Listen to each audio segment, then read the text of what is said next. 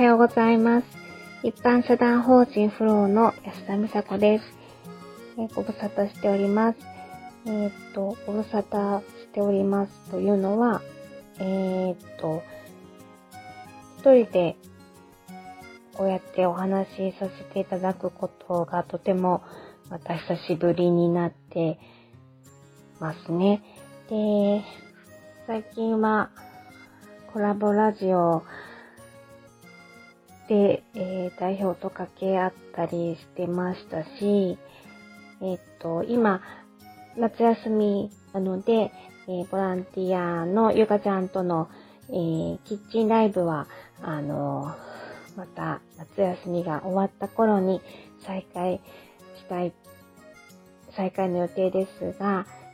えー一人でお話しするのは久しぶりです。えーよろしくお願いします。と言いますのも、えー代表の亀井が、えー休暇中でして、えー昨日皆さん、ライブ配信聞いていただけましたでしょうか、えー亀井の心の支えの神戸のお友達と楽しく、はい、ライブしてましたね。また、あの、お聞きください。うん、なんか、もっと聞きたかったんですけど、あの、うん、あっという間に終わっちゃったので、また聞きたいなとは思っております。はい。では、本題に入ります。えー、私も、あ、ごめんなさい。毎週日曜日は、えー、今年の1年の目標振り返り会です。えー、しばらく振り返っていなかったので、えー代表がずっと日曜日の会を担当してくれていたので、えー私はあの自分が掲げた1年の目標すらも忘れていました。で、忘れ、もう完全に忘れてはいませんけれども、あできてないなっていう心の片隅にありながらも、こう、ずるずると実現できていないなって、えーわかりながらも、はい、過ごしておりました。えーまず、えープライベート面で5つの目標を掲げたんですが、1つ目は家計簿をつけるっていうことを書いてます。これは、あの、前職に一緒に働いていた賢い、えー若夫婦さんから教えていただきましたが、えー家計簿をつけるということを、えーやったことがなかったので、とりあえずレシートを貯めて、家計簿には記入していましたが、ある時から、えーレシートを貯めるだけになってますね。あの、おすすめの主婦の友社から出てるムーミンの家計簿にいつの間にか、あの、書いておりませんね。はい。とりあえずでも、あの、レシートを捨てるっていう勇気がなくて、フランチポップさんのあの可愛い大きな箱があるんですけども、そこにポンポンポンポンレシートを入れていってるだけの、あの、ここ最近になってます。うん、でもこれ今更もう、ちょっと、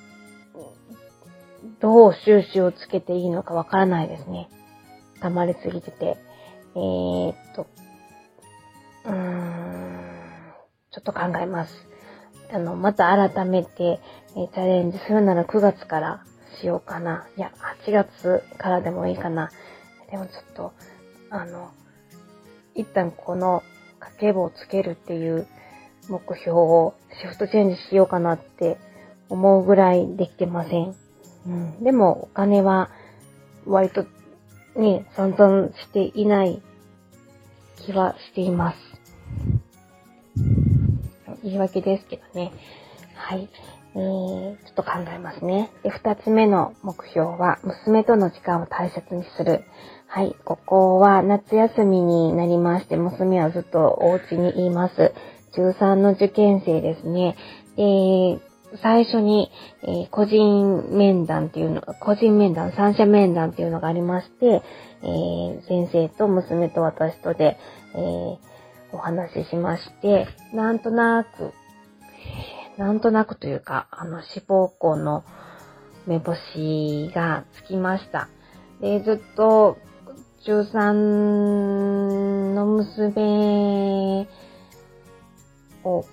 の受験をサポートしないといけないなと思いながらも、あの、どうサポートしていいかわからなかったんですけど、この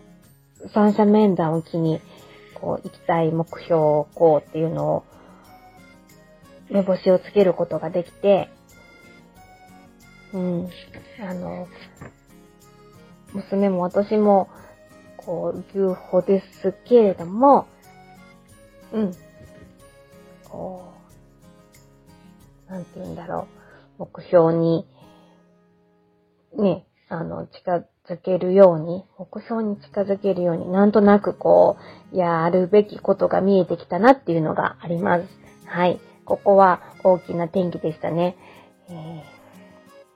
ー、一緒にいてる時間はちょっと、あの、夏休みといえども、少ないんですけれども、えー、受験生の娘をサポートしていきたいなと思ってます。で、三つ目、美容を意識する。四つ目、ストレッチをするっていうことを書いてますね。で、これもまた全然やってませんね。ただ、えー、っとね、腰痛をこう人並みに感じるようになってきたんですね。で、腰痛に何がいいかってなった時にピラティスがいいっていうのを、えー、ある時、あの、テレビでやってるのを聞きまして、あの、ピラティスとかヨガってちょっとおしゃれっぽくて、あの、なんとなく自分には、こう、合わないんじゃないかなとは思ってたんですけども、和歌山市でピラティスをやっているところを検索した時に、なんとなくここ良さそうだなっていうのがあったので、でマンツーマンで教えてくれるみたいですし、えー、二人と先生、生徒二人と先生っていうのもあるみたいなんですけれども、で、そこで代表に誘ってみたんですけども、絶対行かないっていうことだったので、とりあえず一人でやってみたいと思います。で、これも夏休みが終わった9月からスタートしたいかなと思ってます。で、5つ目、えー、っと、健全に生きるメンタル、えー、体のことですね。はい。ここは、そうですね。えー、っと、6月、割と大変な時期を通り、乗り越えまして、今、あの、また、新たな第2章といいますか、に、うん、を楽しんでる自分がいますね。はい。ちょっとワクワクしてます、これからのこと。あ、もうすいません、もう、もう今8分ですね。えー、っと、ビジネス面でも5つ掲げています。えー、ブルーの6章、満章にする。これがなかなか埋まりそうで埋まらない。はい。えー、とっても難しいですね。えー、っと、えー、今4人様住んでいただいてます。で、8月に体験の方が中頃いらっしゃって、で、体験を重ねて本入居にっていう流れになればいいなっていうふうには思っています。えー、はい。そう、なれればいいなと思いますね。で、あと、ここ最近海南の方に、あの、ご挨拶に伺った際に、えー、昨日かな、あの、お電話いただいて、あの、体験をお願いできたらなっていうご連絡をいただきました。で、まずは見学からっていう風な流れで、えー、日程を調整している次第です。はい。ここも、あの、20代の方なんですけれども、ね、あの、ご縁があればいいなと思っております。で、7つ目、代表スタッフとよく話をする。はい、えー、っと、代表とはもう、やっていうほどお話ししてますね。スタッフさんとはなかなか、あの、面と向かってお話しすることっていうのはないんですけれども、この前、あの、LINE ワークスで、ちょっと私なりの、こう、思いや、えー、考えを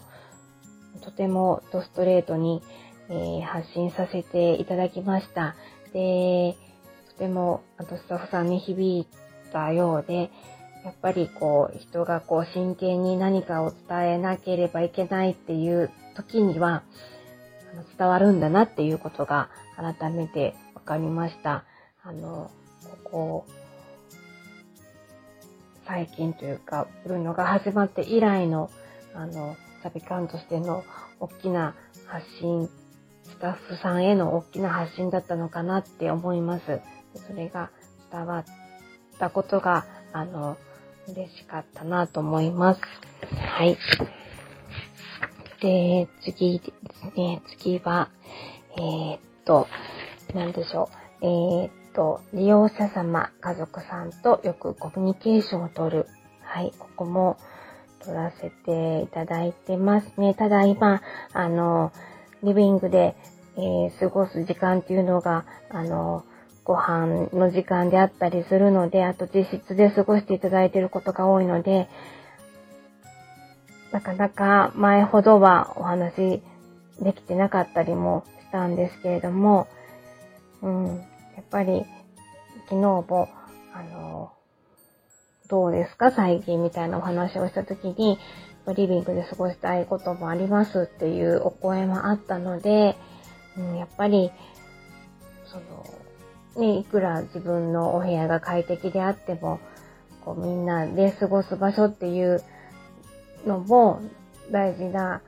空間なんだなっていうことも分かったので、またここは工夫しながら、考えていきたいと思います。で、えー、9つ目、関係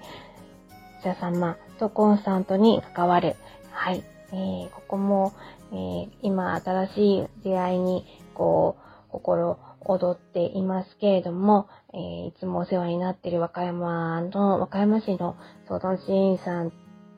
と、そういえば最近、あの、ご連絡させていただいてないなって思ってます。思ってますね。で、8月、その3月1日から入居していただいた方のモニタリング月間なので、あの、相談支援員さんにいらしてくださいねと言いながらまだ日程をお知らせしていないっていうえことも、あの、ありますね。はい。またご連絡したいと思います。で、10個目、勉強する。はい。これは、あの、なかなか、勉強するっていうのをカテゴライズ、が、あの、どこにフォーカスを当てるかっていうことなんですけれども、うん、なんかね、やっぱ勉強がどうしてもこう、勉強家ではなくて、うーん、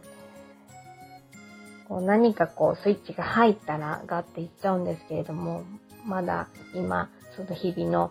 仕事というか業務にかまけて、こう、プラスアルファの自分のお勉強するっていうことがやっぱできてないので、ここは勤勉にならないといけないなと思ってます。はい。すいません。もう13分も過ぎちゃいました。あの、